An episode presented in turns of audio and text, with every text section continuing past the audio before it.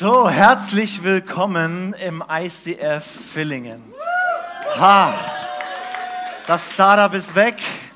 Wir freuen uns, der erste 1838 Celebration hier in, dem, in der richtigen Kirche endlich mal. Ne? Endlich mal eine richtige Kirche hier vor Ort. Wunderbar. Herrlich, ich freue mich richtig. Für mich ein Riesenprivileg, dass ich so in dieser, in dieser Kirche jetzt so die erste normale Celebration Predigt halten darf. Und David hat zu mir gesagt, mach was du willst. Ja, und das ist immer schön, immer schön Open Topic. Man darf einfach predigen, was immer man predigen möchte. Und ähm, Wer, wer letzte Woche da war, der beim, am Vormittag, da hat der Jake Hamilton hier gesprochen und er hat gesprochen über Maria und Martha. Das ist so eine Story äh, von zwei Frauen. Jesus kommt zu Besuch und ähm, die, die, die Martha rennt die ganze Zeit rum und macht ganz viel und dient ganz viel und tut ganz viel, ist die ganze Zeit ganz, ganz wuschig und, und, und Maria hockt sie einfach hin und hört Jesus zu und empfängt seine Liebe und, und, und genießt ihn einfach. Und das sind so zwei Arten von, wie wir Beziehung mit Gott leben können. Entweder wir, wir haben so eine Dienstbeziehung. Jesus ist unser Chef und wir tun halt, was er sagt. Wir rennen so rum und tun, tun ganz, ganz, ganz, ganz viel, aber verpassen eigentlich das Beste, nämlich einfach Gott. Versteht, das Beste an Kirche ist nicht, was wir alles hier tun. Es sind, sind, sind nicht unsere Lichter der Worship und was auch immer. Das Beste an der Kirche ist Gott. Und das Beste am Christsein ist einfach Gott. Gebet ist schön, weil, weil Gott schön ist. Und, und, und, und versteht, es geht um Gott. Und, und Jake Hamilton hat es wie so genailt, zum Start von dieser Kirche zu sagen, ey, das soll eine Kirche sein, die wie Maria ist, die sich Zeit nimmt, Gott anschaut, vor diesem Jesus ist und ihn wirklich kennt und aus einer Liebesbeziehung raus dann ganz viel auch tut aber nicht aus einer Hektik, nicht aus dem Tun und, und Machen müssen. Und, und ich habe gedacht, das ist wie, wie wenn er das so gesetzt hat als, als Start für diese Kirche. Das soll eine Kirche sein, die sich um Gott dreht. Eine Kirche, die, wo Jesus im Zentrum ist. Nicht eine Macherkirche, sondern eine Kirche von Verliebten. Einfach Menschen, die verliebt sind in Jesus. Einfach Menschen, die, die, die ihn so sehr lieben, dass sie so viel für ihn auch tun. Aber aus dieser Tiefe, aus dieser Ähnlichkeit raus. Und ich möchte halt einfach die nächste halbe Stunde einfach nur über Gott sprechen. Ja? Man denkt ja, das macht man in der Kirche häufig, aber so häufig machen wir das gar nicht. Ganz oft sprechen wir in der Kirche irgendwie über, was wir tun sollen oder über, über irgendwie Moral und Charakter. Wir sprechen über, über zehn Principles zu einem glücklichen Leben und so weiter. Aber, aber einfach mal da zu sein und Gott anzuschauen, einfach zu genießen, wie gut unser Gott ist. Und ich lade euch ein, ihr macht es schon richtig gut, wie Maria sitzen. Ja, das, das macht ihr klasse, ihr seid echt brutal gut. Heute einfach diese halbe Stunde zu nehmen, da zu sitzen und Jesus anzuschauen, Gott anzuschauen und ein bisschen zu schmecken, zu spüren. Und ich versuche so gut ich kann hier zu schwärmen von wie toll unser Gott ist. Ist es okay? Ja, ich erzähle einfach von dem, in den ich verliebt bin und mein Ziel ist, dass ihr danach alle rausgeht und sagt, oh, Gott ist so toll. Ja, und dass dein Herz brennt und dass da Leidenschaft ist, dass da Liebe ist, dass da Feuer neu in deinem Herzen ist. Ist es gut, ja? Wenn ich noch einen Timer hinten kriegen würde, wäre ich total glücklich. Ich darf nämlich noch drei Minuten reden, genau. Ähm, es gibt tausend Arten, wie man über, über Gott sprechen könnte. Und ich habe die, die Predigt unter den Titel gestellt, die Schönheit Gottes. Die Schönheit Gottes, weil Gott ist schön. Gott ist faszinierend. Gott ist absolut herrlich. Und, und es gibt hunderttausend Möglichkeiten, irgendwie darüber zu sprechen. Und ich habe gedacht, ich mache das so. Ich nehme euch mit in mein Lieblingskapitel in der Bibel. Wir lesen es komplett durch und dann tue ich ein paar Nuggets rausholen. Ja, ja, lacht schon wieder. Ich, ich mag Bibel, gell, immer lange Texte. Ähm, und, und, und, und ich tue einfach so, so ein bisschen schwärmen, wie schön unser Gott ist. Und mein Lieblingskapitel in der gesamten Bibel ist Offenbarung 4. Ja, und Offenbarung 4 ist so ein Kapitel, wenn du das erste Mal liest, ist es nicht so ganz intuitiv. Also es gibt so Kapitel in der Bibel, liest du und denkst gleich, boah, cool. Das ist eher so ein Kapitel, das liest du und denkst so, was? ja, so ein bisschen creepy auch. Aber ich, ich möchte dich einladen, ich werde es jetzt vorlesen, langsam vorlesen und ich möchte dich einladen, vielleicht sogar die Augen zu schließen und euch zu versuchen, das vorzustellen, was sich dort, was dieser Text beschreibt. Weil dieser Text beschreibt ähm, den Wohnort Gottes, wie Gott im Himmel wohnt. Wir, wir, wir beten es ja im Vater unser, ja, Vater unser im Himmel. Also wir glauben an einen Gott, der irgendwie im Himmel wohnt, der, der dort einen Thron hat und dort ist er. Und, und hier ist ein Kapitel lang wie ein Einblick, wie es im Himmel ist. Und ich lese es vor und versucht euch mal so gut es in eurer Vorstellungskraft geht, euch vorzustellen, wie das da aussieht. Weil das ist ein realer Ort, den gibt's wirklich. Und Gott sitzt dort gerade und genauso sieht's da aus, wie das hier beschrieben ist. Ja? Seid ihr ready? Ja, wenn es euch hilft, schließt die Augen und wenn nicht, dann lasst sie lieber offen. Aber, aber ähm, genau, ich lese einfach mal den Text vor. Offenbarung 4, das ganze Kapitel. Da ist es, und siehe, eine Tür geöffnet im Himmel. Und die erste Stimme, die ich gehört hatte, wie die einer Posaune, die mit mir redete, sprach, komm hier herauf. Also ist der Himmel, das ist eine offene Tür, du hörst die Stimme Jesu, komm herauf. Und ich werde dir zeigen, was nach diesem geschehen muss. Sogleich war ich im Geist und jetzt sieht er den Himmel. Und das Erste, was er sieht, ist, und siehe, ein Thron stand im Himmel. Und auf dem Thron saß einer. Und der da saß, war von Ansehen gleich einem Jaspisstein und einem Sarder, und ein Regenbogen war rings um den Thron von Ansehen gleich einem Smaragd.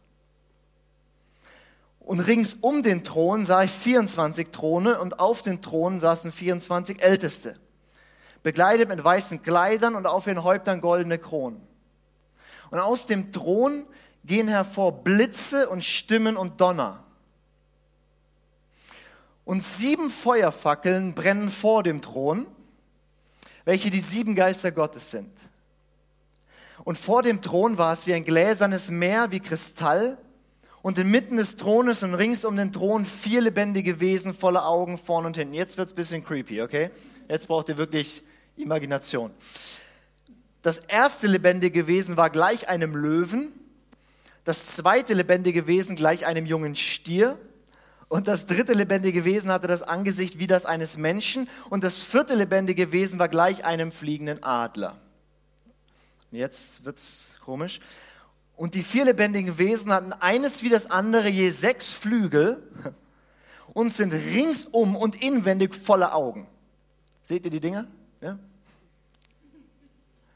Und sie hören Tag und Nacht nicht auf zu sagen, heilig, heilig, heilig, Herr Gott Allmächtiger, der war und der ist und der kommt. Und wenn die lebendigen Wesen Herrlichkeit und Ehre und Danksagung geben werden, dem, der auf dem Thron sitzt, der der lebt von Ewigkeit zu Ewigkeit, so werden die 24 Ältesten niederfallen vor dem, Thron, vor dem, der auf dem Thron sitzt und den anbeten, der von Ewigkeit zu Ewigkeit lebt und werden ihre Kronen niederwerfen vor dem Thron und sagen, du bist würdig, unser Herr und Gott, die Herrlichkeit und die Ehre und die Macht zu nehmen, denn du hast alle Dinge erschaffen und deines Willens wegen waren sie und sind sie erschaffen worden.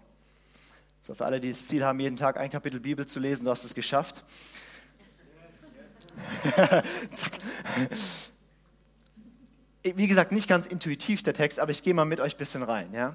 Da ist dieser, dieser Apostel Johannes, und der, der kriegt so das Privileg, dass, dass Jesus ihm einfach mal so den, den Himmel zeigt.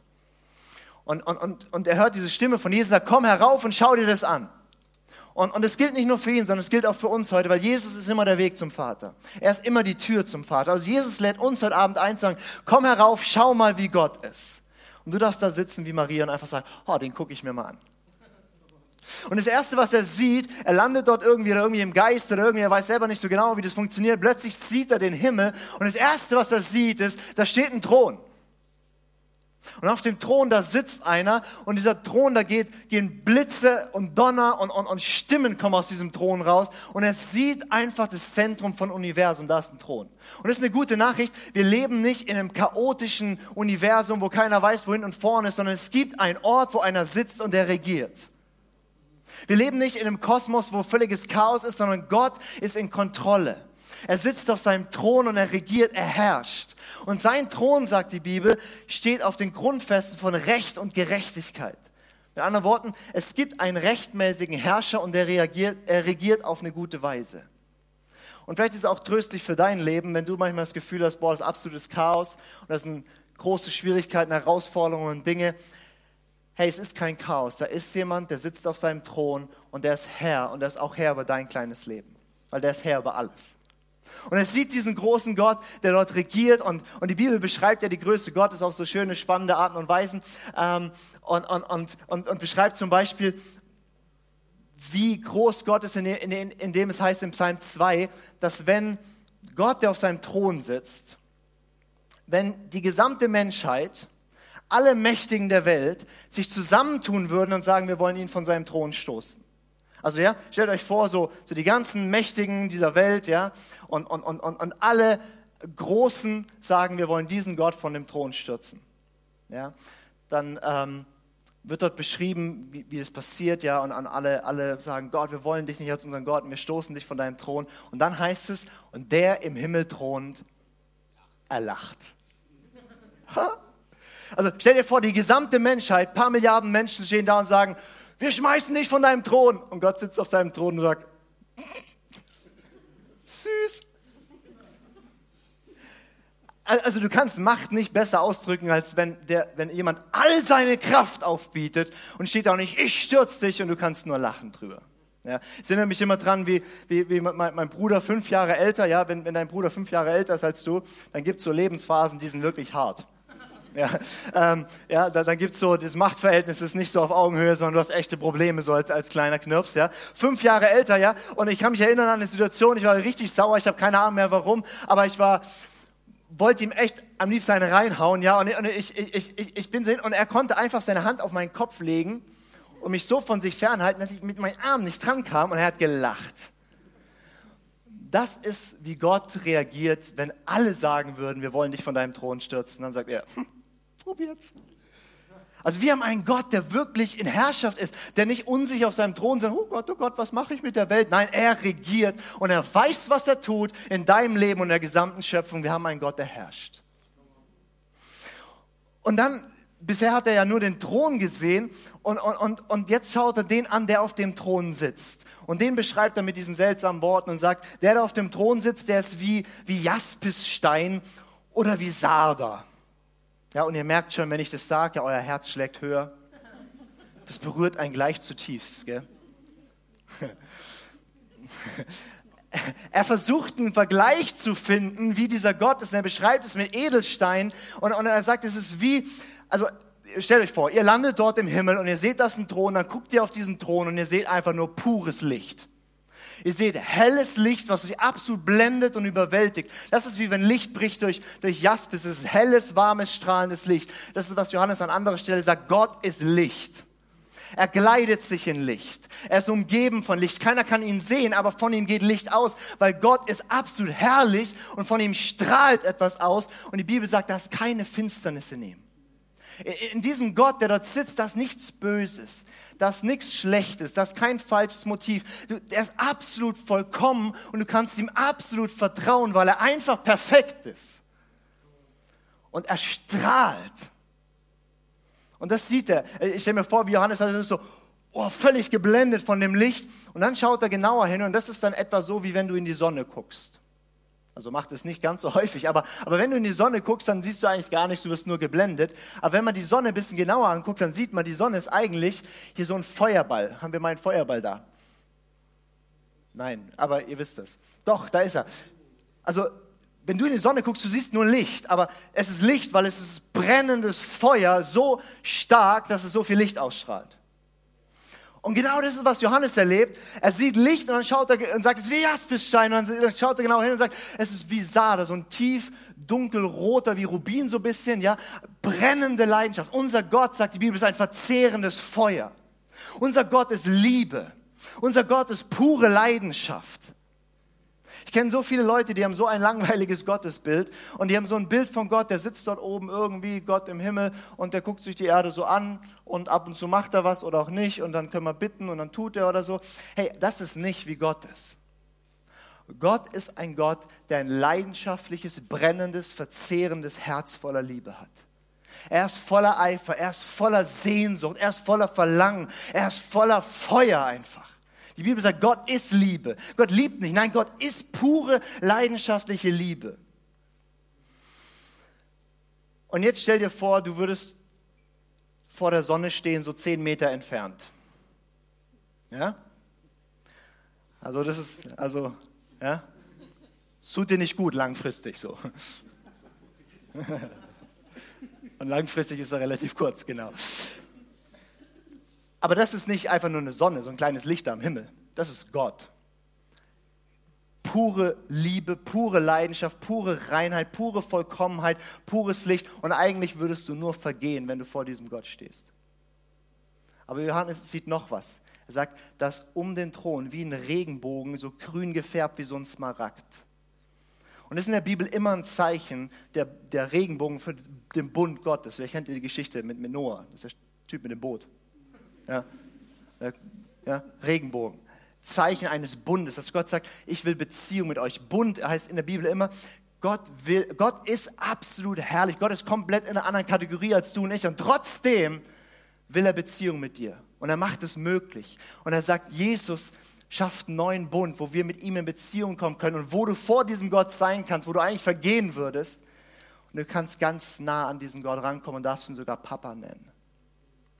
Das darf kein Engel, aber du. Und, und, und er sieht das und, er, und er, er naht sich diesem, diesem Gott und, und ist vollkommen überwältigt. Und dann fängt er an zu beschreiben, was da so um den Thron drumherum ist. Und da ist eine ganze Menge, da sind, da sind so andere Throne. Ja? Unser Gott ist ein Gott, der, der, der Herrschaft auch delegiert. Ja? Das sind so 24 Ältesten, die Theologen streiten, für was die genau stehen, ist für uns jetzt heute mal egal.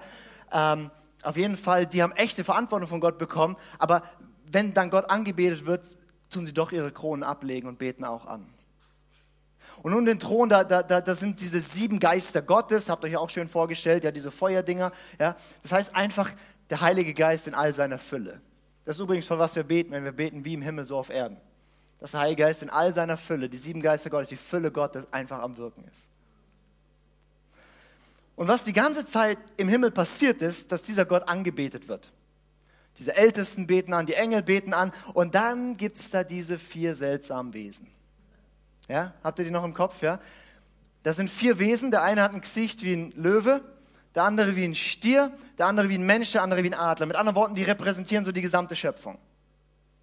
Ein Fisch ist nicht dabei. Aber die repräsentieren die gesamte Schöpfung. Und die, das sind Engelwesen und die haben sechs Flügel. Ja? Also stell dir mal vor, ich wäre so einer von denen. Der mit dem Menschenkopf. Und ich hätte sechs Flügel. Und das Verrückte bei denen ist, die haben überall Augen. Also nicht hier zwei, sondern überall Augen. Ja, stell dich vor, über, ich hätte überall Augen, bisschen creepy, gell? Ich könnte jeden mit einem Auge extra angucken. Ja, überall Augen, ja? Und die stehen da rum. Vier Stück. Ich meine, warum um alles in der Welt hat Gott diese Dinger gemacht? Die sehen komisch aus, was machen die da? Ja? Die werden nur genannt die lebendigen Wesen. Weil das ist ein einfaches Prinzip. Das sind die, die am allernächsten an Gott dran sind. Und die werden einfach nur genannt lebendige Wesen, weil je näher du zu Gott kommst, desto mehr Leben wirst du haben. Desto mehr Freiheit, desto mehr Freude, desto mehr Frieden, desto mehr. Ah. Deswegen werden die einfach nur lebendig genannt. Und dann stehen diese vier Wesen dort vor Gott mit den ganzen Augen. Und wisst ihr, was ihr Auftrag ist? Was sollen die machen? Gucken. Ja? Sie sollen anschauen. Deswegen haben sie so viele Augen. Hätte Gott gewollt, dass sie viel hören, hätte sie viele Ohren gegeben. Nein, Gott macht vier Wesen, ganz seltsam. Der stellt die um sich rum und sagt, schaut mich einfach nur an. Und ich kann mir vorstellen, wie diese Wesen da stehen mit ihren sechs Flügeln, ja, alles voller Augen. Und sie schauen diesen Gott an, stehen vor seinem Thron und ich, diese ganzen Augen und, und, und sie werden überwältigt von diesem Licht, von dieser Schönheit, von dieser Herrlichkeit, von dieser Güte, von dieser, oh, sie sehen einfach, wie Gott ist. Und ich kann mir vorstellen, irgendwann haben sie genug und alle Augen gehen so zu, alle Augenlider gehen zu, ja. Und dann brechen sie aus in Anbetung und rufen, heilig, heilig, heilig. Und das machen die schon eine ganze Weile. Ein paar hundert Jahre davor hat Jesaja, so ein anderer Mann in der Bibel, der hat das auch schon gesehen. Da stehen die auch schon da und die singen dasselbe Lied. Seit tausenden von Jahren singen die dasselbe Lied und der Chorus ist gar nicht so lang. Heilig, heilig, heilig. Äh, also, ihr, kennt es sicher, wenn euch, wenn euch irgendein so Worship-Lied so richtig auf den Keks geht, weil der, weil der Worship-Leiter zum hunderttausendsten Mal dieses Lied spielt, irgendwie jede Celebration rauf und runter, ja, und du denkst schon so, oh Gott, und du gehst richtig ins Gebet und sagst, gib mir mein neues Lied, ja. Und dann kennst du so diese Momente, wo er, wo er dann nochmal den Chorus und nochmal den Chorus und nochmal den Chorus und du denkst ich weiß es jetzt, es reicht. Ja? Die singen seit tausenden von Jahren dasselbe Lied. Und es ist relativ kurz. Heilig, heilig, heilig. Und dann geht's von vorne los. Oh, jetzt könnte man ja denken, hey, diese armen Viecher, oder? Also deren Job möchte man nicht haben, oder? Oh, hart, hart, hart. Aber weißt du, was das Geheimnis ist? Gott hat nie zu ihnen gesagt, sie sollen ihn anbeten. Er hat nur gesagt, sie sollen ihn anschauen. Aber wenn du ihn siehst, dann wirst du ihn anbeten. Und deswegen beten sie an seit tausenden von Jahren, Tag und Nacht, Nacht und Tag singen sie dasselbe Lied und sagen, er ist heilig. Und warum singen sie heilig? Sie singen heilig, weil sie sagen, heilig heißt einfach andersartig, eine andere Kategorie. Sie sagen, Gott, du bist vollkommen anders als alles andere. Wir haben die Schöpfung gesehen, mit unseren ganzen Augen haben wir alles angeguckt, aber nichts ist so wie du. Niemand ist so liebevoll, so demütig, so gerecht, so treu, so freundlich, so wunderschön. Und deswegen sagen wir, du bist anders, du bist besser als alles andere. Du bist das höchste Vergnügen, du bist die größte Schönheit, du bist, ah! Und deswegen sagen sie heilig. Und, und, und sie sagen auch heilig, weil sie seit tausenden von Jahren diesen Gott anschauen, mit ihren vielen Augen. Und jedes Mal, wenn sie die Augen wieder aufschlagen und ihn anschauen, sehen sie etwas, was sie noch nie gesehen haben. Entdecken sie einen Aspekt Gottes, den sie noch nie gesehen haben. Ich meine, wenn du mit irgendeiner Person zusammen bist, irgendwann kennst du die in- und auswendig, da gibt es nichts mehr zu entdecken. Zumindest wenn du es tausende von Jahren tust. Aber die stehen einfach da und gucken mit vielen, vielen Augen Gott an und sind jedes Mal neu weggeblasen von wie groß der ist. Und jedes Mal entdecken sie was, was sie noch nie gesehen haben. Und ich kann mir richtig vorstellen, wie viele Christen zu diesen Dingern hinkommen würden und sagen würden, ah, schon ein bisschen extrem. Das ist jetzt ein bisschen einseitig. Stell dir vor, du, du stehst dort und du, du, willst so diskutieren mit so einem lebendigen Wesen, ja? Und du sagst, ah, das ist ein bisschen einseitig hier. So, immer dasselbe Lied auch und seit tausend Jahren machst du nichts anderes. Und ich kann mir vorstellen, wie dieses Wesen da steht mit den sechs Flügeln, alle Augen auf Gott gerichtet und mit einem schaut er dich an. Und du sagst, könnte ich nicht mal was anderes machen, mal was Sinnvolles, mal was Nützliches? Würde mit dem Auge rüber gucken zum Kollegen und sagen, der hat ihn nie gesehen, oder? Wenn du, wenn du diesen Gott mal geschmeckt hast, wenn du ihn gesehen hast, wenn du ihm begegnet bist, du bist ruiniert für dein Leben. Weil du noch nie so was Schönes, so viel Vergnügen, so viel Frieden, so viel Liebe, so viel alles, wonach dein Herz sich sehnt, ist er. Und er ist noch besser, als du denkst. Und wenn du diesen Gott siehst, dann kannst du nicht anders als anzubeten. Und anbeten heißt ja nicht nur Lieder singen. Anbeten heißt das ganze Leben reflektiert, wie Gott ist. Wenn du diesen Gott mehr kennenlernst, dann, dann wird dein Denken, dein Reden, wie du Beziehung lebst, wie du arbeitest, wie alles wird durchdrungen von Anbetung, ist eine Antwort auf wie groß und wie schön dieser Gott ist. Bisschen extrem, oder? Ich liebe das immer. Ich, ich bin ja in meinem Hauptjob, bin ich, ja, bin ich ja Leiter von einem Gebetshaus. Da haben wir das Ziel, mit ganz vielen Christen zusammen Tag und Nacht Gott anzubeten.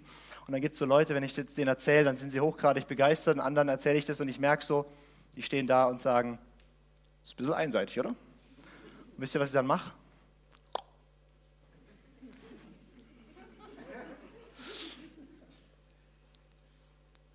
Wir beten seit tausenden von Jahren wie im Himmel, so auf Erden. Was ist im Himmel? Tag und Nacht Anbetung.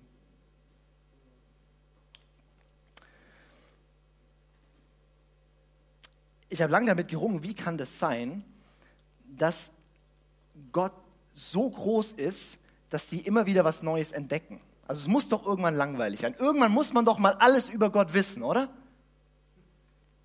Aber, aber die Bibel sagt, das ist nicht möglich. Das heißt, selbst Jesu kurzes Leben auf Erden, die ganze Welt könnte die Bücher nicht fassen, die geschrieben werden müssten über diesen Gott. Also die Welt ist recht groß. Wenn du die Bücher zehn Kilometer hochstapeln kannst, kannst du mal ausrechnen, wie viele Bücher das wären. Wäre eine Menge, aber es würde nicht reichen, zu beschreiben, wie dieser Gott ist. Und in dem Psalm gibt es einen, schönen Psalm, Psalm 145, Vers 3, mein Lieblingspsalm. Da heißt es, groß ist der Herr und sehr zu loben, seine Größe ist unerforschlich. Also unerforscht. Das heißt, wenn du, wenn du dich mit diesem Gott beschäftigst, du kommst nie an ein Ende. Und du wirst nie an einem Punkt sein, wo du sagst, jetzt weiß ich alles über diesen Gott, ich kenne alles. Und das Verrückte ist ja, dass wir glauben, dass wir mit diesem Gott nicht nur jetzt ein paar Jahre Beziehung haben, sondern ewiges Leben mit diesem Gott für Ewigkeiten haben. Und eine Ewigkeit ist relativ lang. Vor allem am Schluss. Was meint er damit? Das war ein Witz.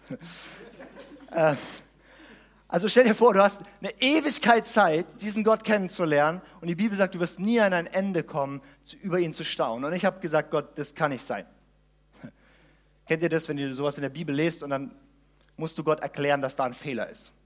Ja, macht ihr das auch mal? Ich mache das öfters. Ja.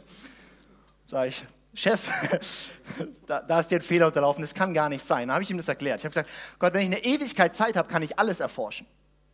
Ich könnte zum Beispiel alle Sterne zählen, die es gibt.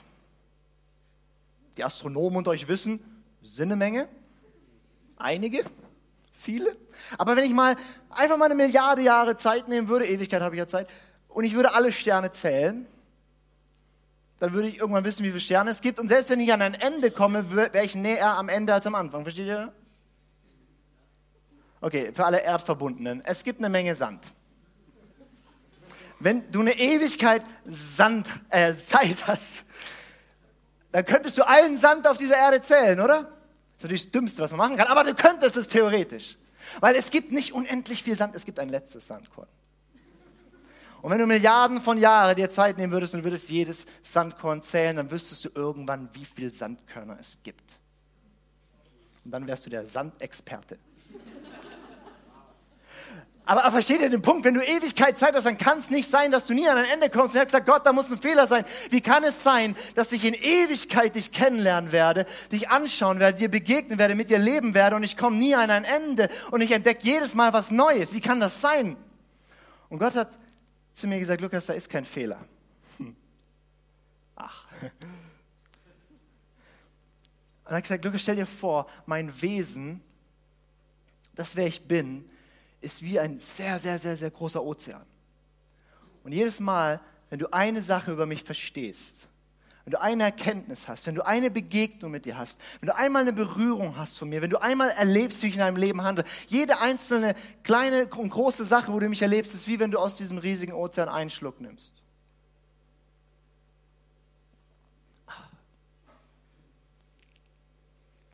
Und jedes Mal, wenn du das tust, öffnet sich ein neuer Ozean.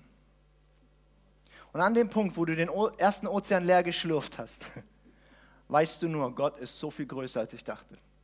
Er ist so viel herrlicher, so viel schöner und ich habe gedacht, er wäre so. Ihr Lieben, Gott ist einfach unfassbar groß und schön. Absolut faszinierend. Und ich glaube, die schlimmste Lüge, die es über Gott gibt, ist, dass Gott langweilig ist. Und dass andere Dinge vergnüglicher wären als er. Hey, er ist die Quelle von allem Guten, allem Wahren, allem Schönen. Alles, was wir in dieser Welt genießen können, deutet nur auf ihn hin und sagt, wir haben einen Schöpfer und der ist noch viel besser. Und so viele Christen, die ich kenne, denken, Gott ist langweilig. Also, man drückt es in der Kirche ja anders aus. Aber so tief im Herzen, ja, sitzt man in der Predigt, Offenbarung 4, ne, kenne ich schon, Hab's Buch schon mal gelesen.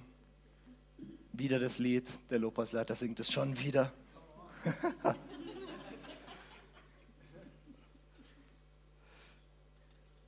es gibt einen Mann in der Bibel, der heißt Hesekiel. Sag mal Hesekiel. Jetzt habt ihr was gelernt. He?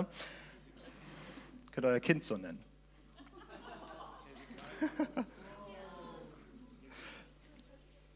Bitte nur, wenn es ein Junge ist. Das ist ein Männername. Dieser Hesekiel, da gibt es ein dickes Buch im Alten Testament, das ist ein bisschen herausfordernd, dieses Buch, so ein bisschen spannend, so auch nicht so ganz intuitiv. Aber dieses Buch beginnt damit, mit drei Kapiteln, dass er beschreibt, wie er Gott erlebt. So ähnlich wie Johannes hier in Offenbarung 4. Und er lebt Gott drei Kapitel lang. Und drei Kapitel lang schreibt er einfach nur, Gott ist wie und dann versucht er es irgendwie zu beschreiben. Sagt, Gott ist wie. Und dann die ganze Zeit kommt vor, Gott ist wie, Gott ist wie, Gott ist. Er versucht irgendwie zu beschreiben. Und am Ende von diesen drei Kapiteln heißt es, dass er danach sieben Tage lang am Fluss saß und gestaunt hat. Also versteht ihr? Nicht sieben Sekunden. Der Typ saß sieben Tage lang vollkommen überwältigt von was er gesehen hat dort und einfach nur gestanden war so. Ich habe mal eine Frage an dich, okay? Wann hast du das letzte Mal irgend so ein schönes Naturspektakel gesehen? Also irgendwie du warst Iguazu-Wasserfälle oder du warst, hast einen schönen Sonnenaufgang gesehen oder irgendwie sowas. Und danach saßt du sieben Tage lang da vollkommen überwältigt und staunend und ehrfürchtig und ergriffen. Wann hast du das letzte Mal einen Film gesehen und saß danach sieben Tage lang da und konntest nur noch staunen, was überwältigt, dass die doch zum Schluss noch zusammengekommen sind?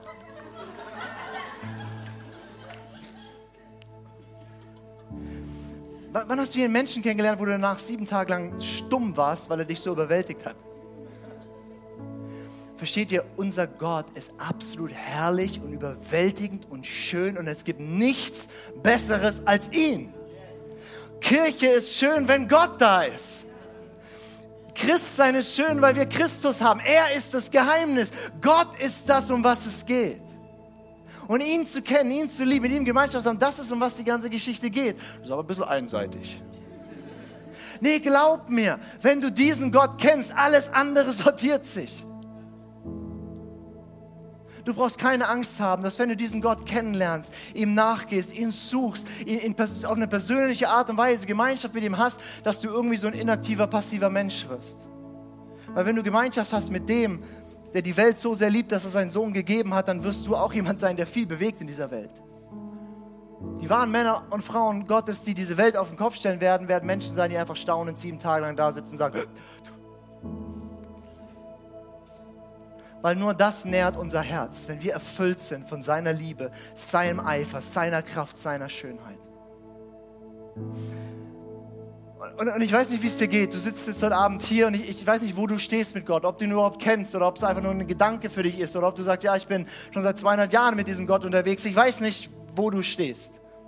Aber ich habe eine gute Nachricht für dich. Die gute Nachricht ist, dass wir durch Jesus Beziehung haben können mit diesem Gott. Und es wird beschrieben, wie ich es vorhin schon gesagt habe, mit einem Bund.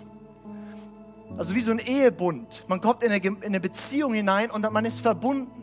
Und es wird beschrieben, dass in diesem Bund, den wir durch Jesus mit Gott haben können, dass wir alle, sag mal alle, alle sind alle, vom kleinsten bis zum größten Gott kennen können auf eine ganz persönliche Art und Weise, dass unser Herz fasziniert sein kann, dass wir brennen können für ihn, dass wir voller Leidenschaft sind, dass wir gesättigt und erfüllt sind einfach von wie Gott ist. Das ist kein Privileg für irgendwelche Leute, die auf einer Bühne stehen oder Theologie studiert haben.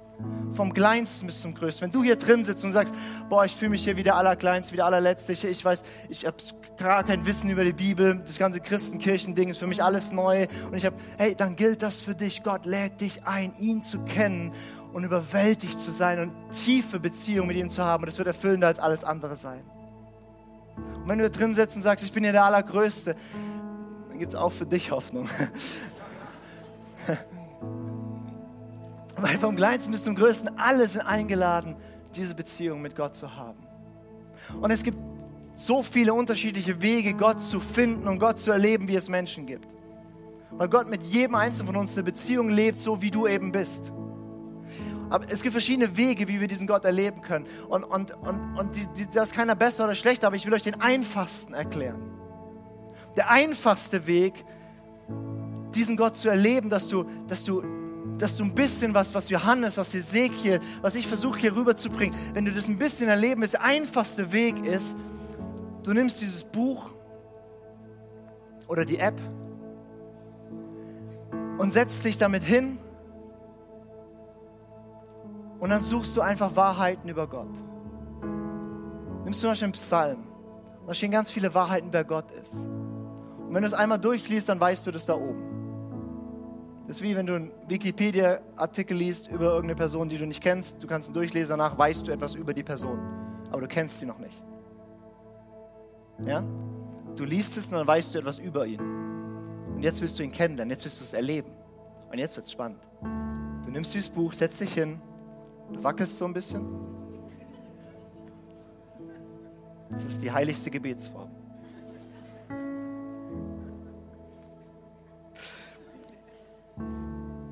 Du es machen willst. Und dann sprichst du diese Worte zu ihm zurück.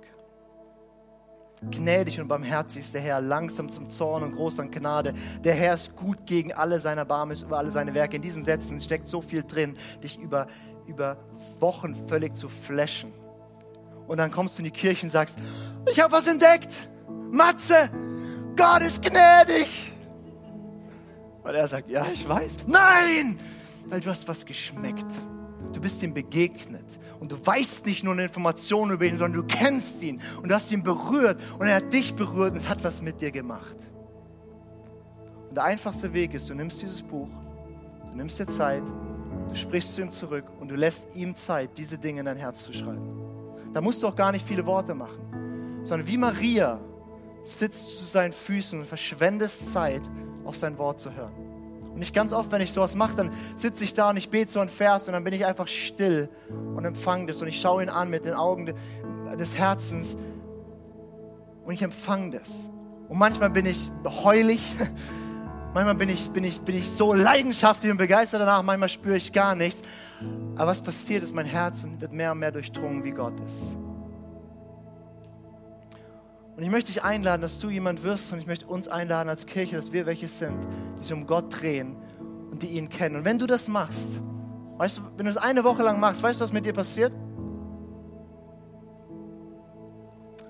Fast nichts. Wenn du es einen Monat machst, merkst du, wow, das, das macht was mit dir. Es beginnt dein, dein Herz zu schmelzen in der Liebe Gottes. Wenn du es drei Monate machst, wird richtig tief was passiert sein. Vielleicht brennst du voller Leidenschaft für Jesus. Vielleicht geht aber auch an die Tiefen deines Herzens und fängt an, was zu heilen und zu trösten, wo bisher niemand rangekommen ist. Wenn du es ein Jahr lang machst, du bist ruiniert. Du kannst nicht mehr anders, als diesen, diesen Gott einfach nur zu lieben und alles für ihn zu geben. Versteht ihr, Maria, die saß nicht nur zu den Füßen Jesu rum sondern es gibt eine Geschichte, da gießt sie ihr gesamtes Erbe aus. Da hat sie wirklich alles gegeben. Und nicht nur den Geldbeutel, sondern ihr gesamten Besitz. Und verschwendet ihn in einem, bricht so ein Parfüm auf über ihn und verschwendet ihr Leben eigentlich für diesen Jesus. Das ist aber extrem.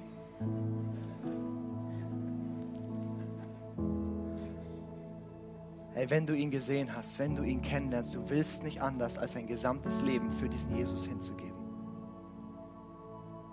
Könnt ihr mit mir aufstehen? Ich möchte doch gern für uns beten, für uns als Kirche, aber auch für dich persönlich, dass, dass wir gemeinsam was schmecken und sehen, einfach verliebt sind in Jesus. Gott, ich danke dir.